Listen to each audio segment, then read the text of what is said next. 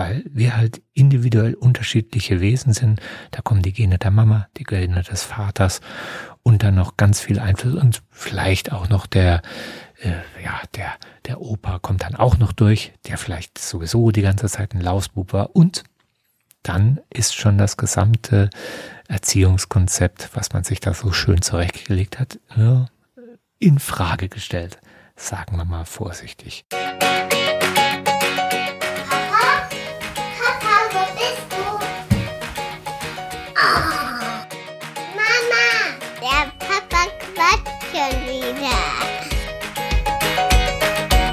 Herzlich willkommen zu einer neuen Folge Papa Quatsch. Der Podcast, bei dem ich mir mit oder ohne Gäste immer wieder neue Gedanken rund um die Themen Familie und Kinder mache. Heute mit dem Thema sozial unverträgliche Kinder und die Ursachen. Ich war auf einem Kindergeburtstag mit den Kids und was ich dort gesehen habe, das lässt mich doch an der ein oder anderen Erziehungsmethode zweifeln. Davon mehr in dieser Folge. Herzlich willkommen beim Papa Quatsch. Herzlich willkommen zu einer weiteren Solo-Folge. Leider diesmal wieder ohne Gast, deswegen mache ich es mal wieder allein. Und ich habe mir was gedacht, ich mache Doms Tagesthemen. Doms Tagesthemen, das sind so Themen, die mich in der letzten Woche, in der letzten Zeit beschäftigt haben. Und da habe ich mir gedacht, da mache ich mal eine Solo-Folge zu. Und heute ist es das Thema sozial unverträgliche Kinder und die Ursachen. Ich war auf einem Kindergeburtstag mit den Kids, auf einem fünften Geburtstag und es war eine Piratenparty, alles super, die Eltern haben sich super viel Mühe gegeben und dann kamen sie, die Partycrasher, in Form von zwei vierjährigen Jungs, wobei man eigentlich sagen muss, es war eigentlich eher der eine Junge, aber dazu später. Die haben alles Mögliche gerissen. Die haben sich geprügelt um irgendwelche Luftballons, haben Dinge rumgeschmissen, sich gegenseitig rumgeschubst, die Eltern geärgert, die anderen Kinder geärgert. Das Einzige, was nicht passiert ist, ist, dass irgendwie der Kuchen durch die Gegend geflogen ist, aber das war's dann auch schon. Also es war wirklich störend. Es war nicht so, dass, dass man gesagt hätte, okay, normales kindliches Verhalten, da geht immer ein bisschen was quer. Nee, es war wirklich störend und da hat auch die Babysitterin, die hauptberuflich in einem Kindergarten arbeitet, ja, mein, ja, also das ist schon ein kleiner Troublemaker.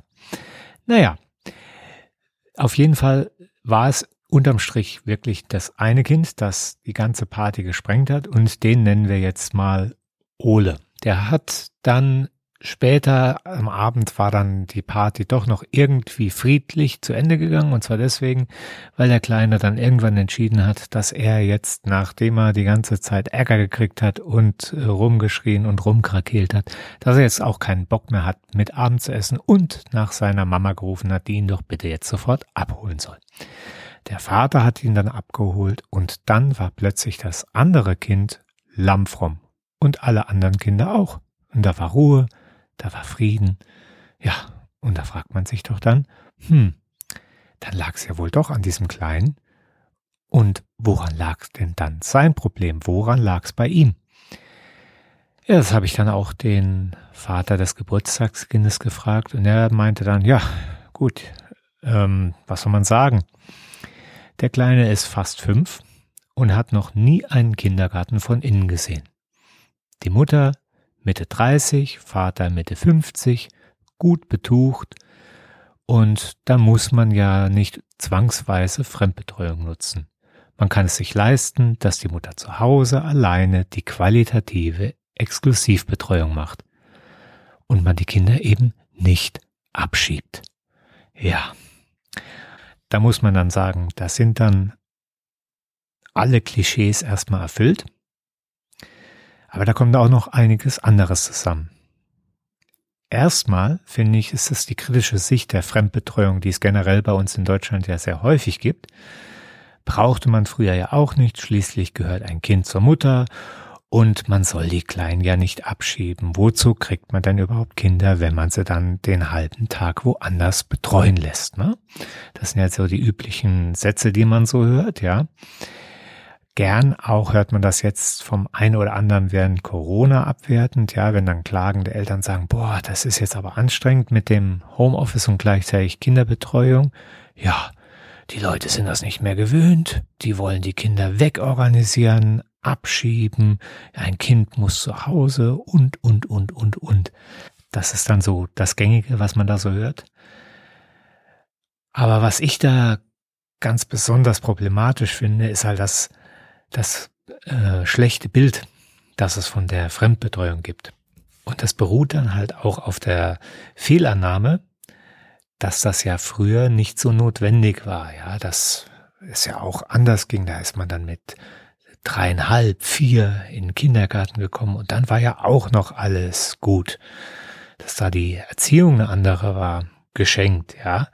Oder dass es da früher noch größere Familienverbände gab, also Geschwisterkinder oder Cousinen, Cousins oder eben Nachbarskinder zuhauf, ja. Das wird dann in, dem Zusammenhang gerne verdrängt. Ja, natürlich braucht man da nicht eine, eine frühkindliche Kita-Betreuung oder Kindergarten, wenn man die ganzen Kinder sowieso äh, da hat.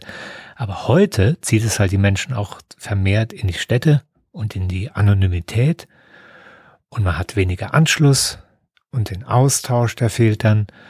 Und nein, in dem Fall ist es eben nicht der beste Platz, mit Mama zu Hause allein in der Wohnung zu hocken, ohne Kinder oder maximal noch mit einem kleinen Geschwisterchen, das dann im Zweifel sogar noch die Aufmerksamkeit von der Mama beansprucht.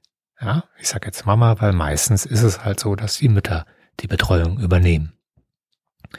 Gut, aber warum ist denn jetzt so ein Kindergarten, so eine Fremdbetreuung dann noch nicht so schlimm? Ja, also mal abgesehen davon, da wie gesagt, dass man da äh, die anderen Kinder dann präsentiert kriegt oder beziehungsweise die Kinder dort miteinander spielen können. Da kann man ja sagen, gut, ja, das hört man auch immer wieder, ja, man kann ja an, auf die Spielplätze gehen. Da würde das ja auch funktionieren, ja, aber das ist dann wirklich nur so punktuell und die ganzen Charakterausbrüche, die über den Tag halt so kommen, die lebt es dann halt in der eins zu eins Situation in der Familie aus, wo man dann natürlich auch äh, voraussetzen kann, dass da das Verhalten entweder akzeptiert oder als ähnlich empfunden wird und insofern nicht so schlimm. Ja.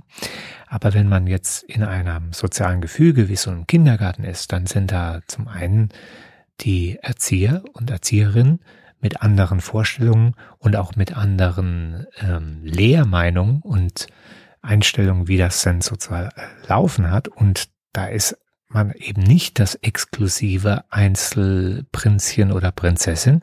Da gibt es halt auch andere Kinder, auf die Rücksicht genommen wird und auch auf diese Bedürfnisse und nicht nur auf die eigenen Bedürfnisse wird Rücksicht genommen. Das zum einen. Und zum anderen gibt's ja da auch noch die Kinder, die anderen Kinder, die als Korrektiv funktionieren. Ja, Eltern können auch erziehen, aber vieles lernen wir eben als soziale Wesen von anderen Menschen und in dem Sinne meistens von Menschen, die auf unserem Level sind und das sind immer andere Kinder. Und denn, wenn was falsch läuft, ja, dann wird man dann im Zweifel vom Kollektiv oder von anderen Kindern darauf hingewiesen. Aber dazu muss es halt auch die Chance geben und das passiert halt nicht nur auf dem Spielplatz. Und wenn jetzt beispielsweise die Erziehung, wie jetzt in diesem Fall hier, so aus dem Ruder läuft, dann gibt's halt in diesem Zusammenhang kein Korrektiv. Da gibt es keine anderen Eltern, die das korrigieren, weil das äh, verbittet man sich ja. Da gibt es auch keine Erzieherin, die dann vielleicht im Elterngespräch sagt, hm, müssen Sie mal ah, da aufpassen oder wie kann ich Sie denn unterstützen hier oder so. Das gibt's ja nicht. Und es gibt halt auch keine anderen Kinder, die dieses Verhalten korrigieren oder auch mal deutlich machen, wenn man jetzt, wie gesagt, auf so einem Geburtstag ist und sieht dann, wie sich wie andere Kinder unter dem Verhalten des eigenen Kindes beispielsweise leiden, dann ja, dann kann man sich halt überlegen, ob das so toll ist und so im Sinne und des Erfinders. Ne? So, dann kommt noch hinzu das Thema Projektkind. Ja, man plant inzwischen immer mehr Kinder zu einem späteren Zeitpunkt im Leben und je länger man damit wartet oder teilweise auch warten muss, weil es dann halt ab einem gewissen Alter nicht mehr sofort klappt oder der passende Partner nicht da ist, weil man halt gewisse Vorstellungen und Erwartungen an den oder die Partnerin hat, ja, dann dauert das halt eine, eine Zeit lang. In dieser Zeit sammelt man ja auch Erfahrung und verfestigt die eine oder andere Einstellung und sagt, ja, wie mache ich denn das? Und wenn dann das Kind irgendwann, vielleicht auch nach langem Probieren mal kommt, dann hat man ganz viele Vorstellungen, Ansprüche und möchte, dass das genauso wird, wie man sich das so ausgemalt hat.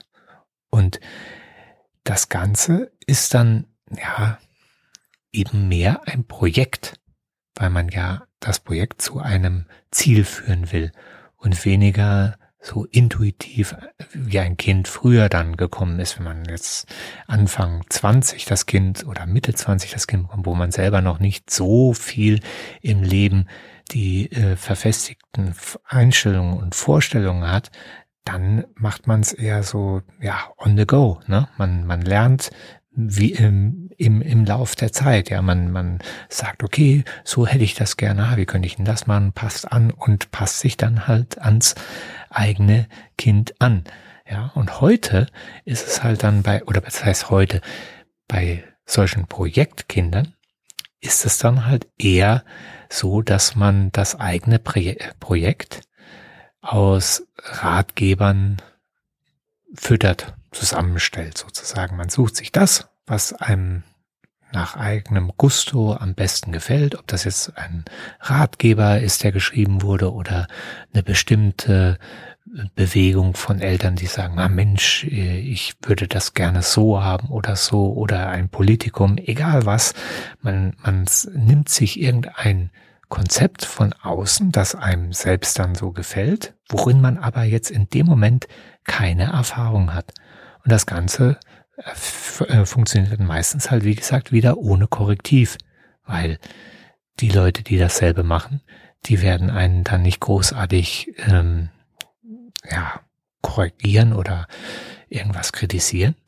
Und man hat aus dem eigenen Umfeld jetzt auch niemanden, der, der das ja schon mal durchgemacht hat. Das weiß ja meistens was Neues. So, dann kann man Glück haben und das Ganze passt zu dem Kind, was man dann bekommen hat. Es kann aber auch sein, dass das Konzept bei vier Kindern funktioniert und bei fünf anderen nicht. Und man hat jetzt zufällig eins von den fünfen, wo das halt nicht passt. Ja, weil Kinder sind unterschiedlich. Und was bei dem einen funktioniert oder wo die eine Mama sagt, Mensch, bei uns läuft das super. Das solltet ihr auch so machen. Das heißt noch lange nicht, dass das bei dem nächsten Kind und bei dem eigenen dann in dem Fall funktioniert.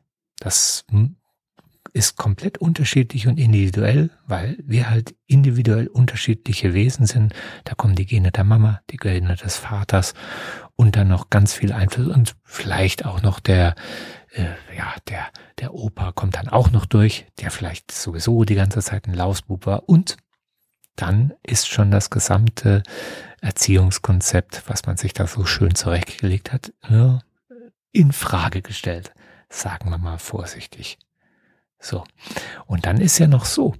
Dann hat man jetzt so ein Konzept, dass man dann mit seinem Erstlingswerk, also sprich dem Kind, das erste Kind, dann als Autodidakt oder Autodidaktin probiert. Aber es ist halt ein fremdes Konzept. Und wenn man ein fremdes Konzept autodidaktisch an seinem Erstlingsversuch quasi ausprobiert, dann ist es relativ wahrscheinlich, dass man da auch Fehler macht, weil man eben A, das Konzept nicht erfunden hat und B, noch nicht die Erfahrung hat, wie das jetzt mit so einem Kind läuft und dann sind Fehler ganz normal. Die sind, die sind eher die Regel als die Ausnahme. So, man hat ja auch keine Erfahrung darin. Und wenn man das, wenn dann diese ganzen Sachen zusammenkommen, dann kommt halt sowas dabei raus. Ja? Dann kann man jetzt sagen, was, was juckt dich das denn? Oder was erzählst du mir jetzt da eine halbe Stunde von einem Thema auf einem Kindergeburtstag? Den hast du jetzt einmal gesehen, dann siehst du nie wieder den kleinen Ole. Na, ich, das sagt doch meine Frau. Ja, brauchst dich doch nicht aufregen. ist doch jedermanns eigene Sache, wie er seine Kinder erzielt. Und das sage ich ja, das ist schon klar. Das ist schon richtig. Der hat jeder ist sich da selbst verantwortlich. Klar, wenn der jetzt zu Hause die Bude einreißt oder die Mama nur in den Wahnsinn treibt, dann juckt mich das auch nicht.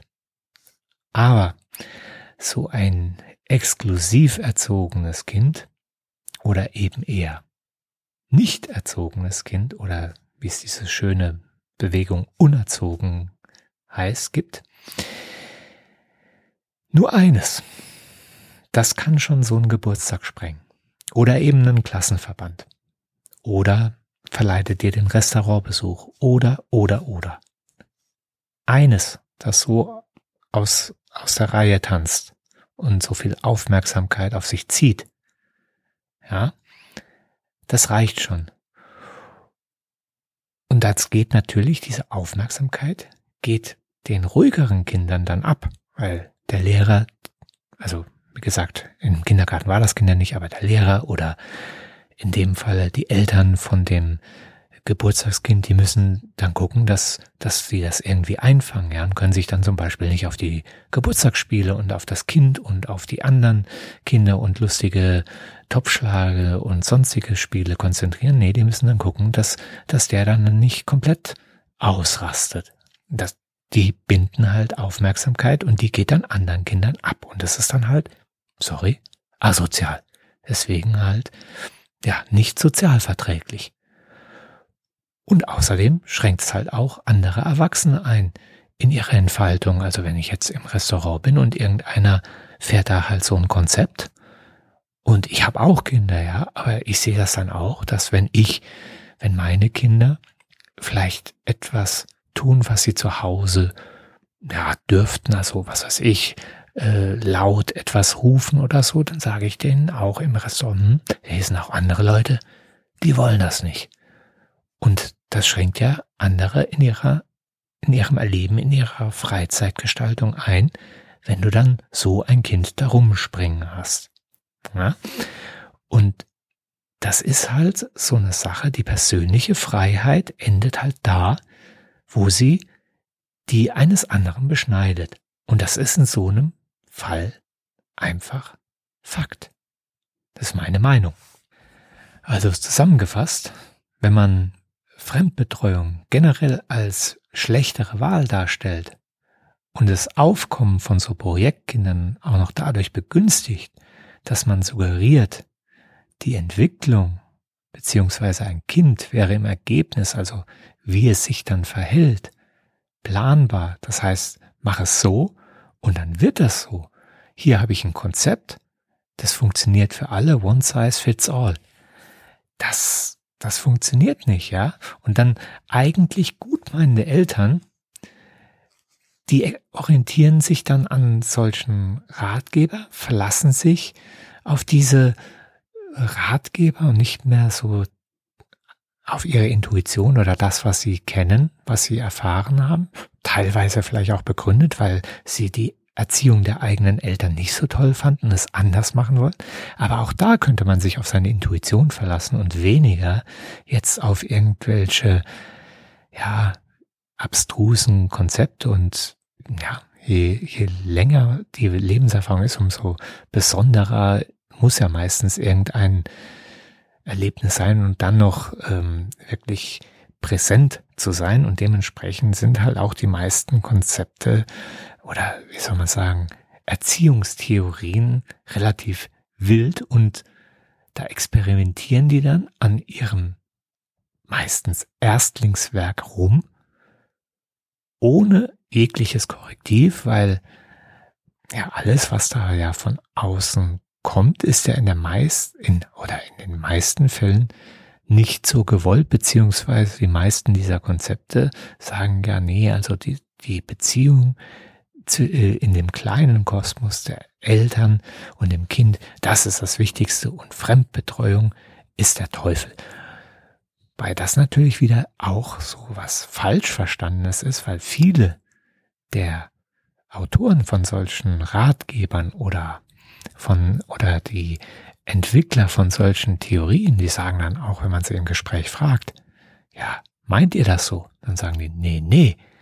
Aber man liest es halt blöderweise nur so oder man liest nur die Hälfte oder man liest da irgendwas raus, was so nicht gemeint war. Ja, und dann kommt sowas raus. Und solange solche, ja, so dieses, dieses Negative der, der, der Fremdbetreuung und dieses Hochheben von solchen neuen, spannenden Konzepten ohne einen nachhaltigen Beleg, dass das funktioniert, beziehungsweise auch bezogen auf das Individuum gar nicht funktionieren kann, weil das, was bei einem einen funktioniert, funktioniert halt beim nächsten nicht. Solange das so läuft, ja, da ist die Wahrscheinlichkeit relativ hoch, dass auch ihr euren Ole-Geburtstag haben werdet. So, das wollte ich eigentlich nur sagen. Mich mal ein bisschen auskotzen, meine, ein bisschen meine Theorien oder meine Ansichten hier kundtun. Das war jetzt ein schneller, kurzer, knackiger Podcast. Einfach so kleiner Lückenfüller, bis dann in der nächsten Woche hoffentlich wieder ein spannender Gast bei mir sein wird. Das war's für heute. Bis dahin, macht es gut und vielen Dank fürs Zuhören. Das war's für heute mit Papa Quatsch. Ihr könnt diesen Podcast auf den jeweiligen Portalen bewerten oder ihr könnt mir eine E-Mail schreiben an podcast.papasmojo.de. Ich freue mich von euch zu hören. Vielen Dank fürs Zuhören und bis bald. Ich glaube, ich habe zu viel gehört.